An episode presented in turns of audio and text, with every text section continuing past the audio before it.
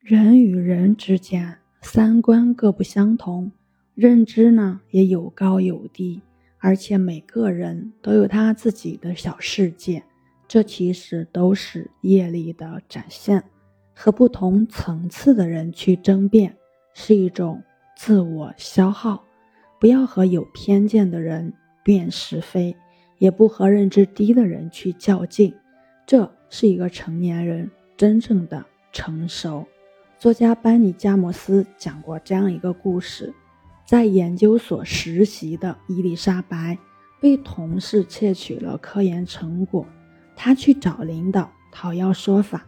把自己的报告一页页翻给领导看，可领导却说了句：“你连硕士学位都没有，不可能做出这种研究。”伊丽莎白反问：“做研究必须要高学历吗？”领导耸耸肩，不屑一顾地说：“我从来不相信一个本科生能做出什么样的成果。”伊丽莎白立刻和领导吵了起来，随后气呼呼地摔门走了。同事劝他。领导在学历上有很深的偏见，你应该向仲裁部门求助。但伊丽莎白不听啊，还是反复的去找这位领导去争论。结果领导非但没有认错，反而找理由把他辞退了。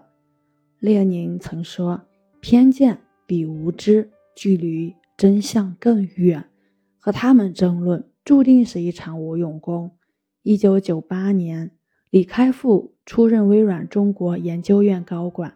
有一天下午，他召集副总开会，刚说了几句鼓劲儿的话，就有人说：“工作不过是给老板打工，拿多少钱干多少活。”李开复说：“你错了，你不是给老板打工，你是为了自己的发展。”随后，他劝这位同事把目光放得长远些。多关注自我成长，可他说了半天，却等来那人一句回怼：“你别站着说话不腰疼，你收入高，当然干劲十足。”一时间，李开复不知如何是好，只能安排完工作后草草结束了会议。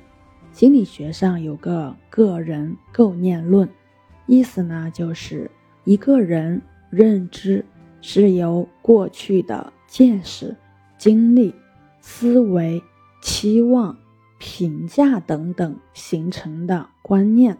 每次遇到相同或相似的场景时，我们习惯用以往的经验做出判断。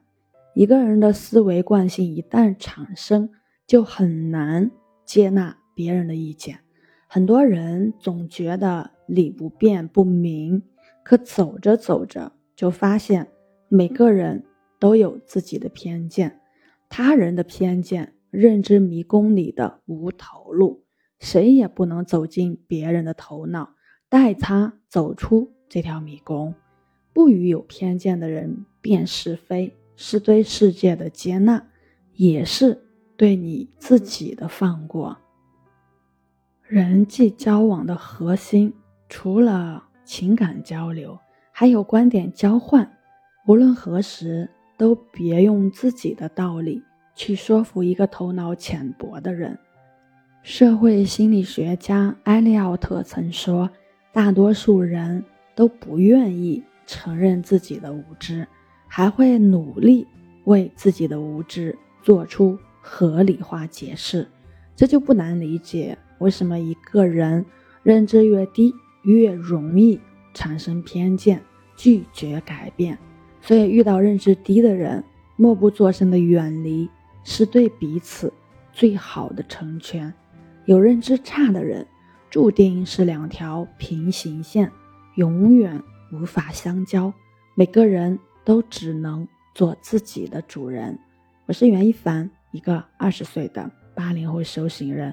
喜欢主播的，欢迎关注，欢迎订阅。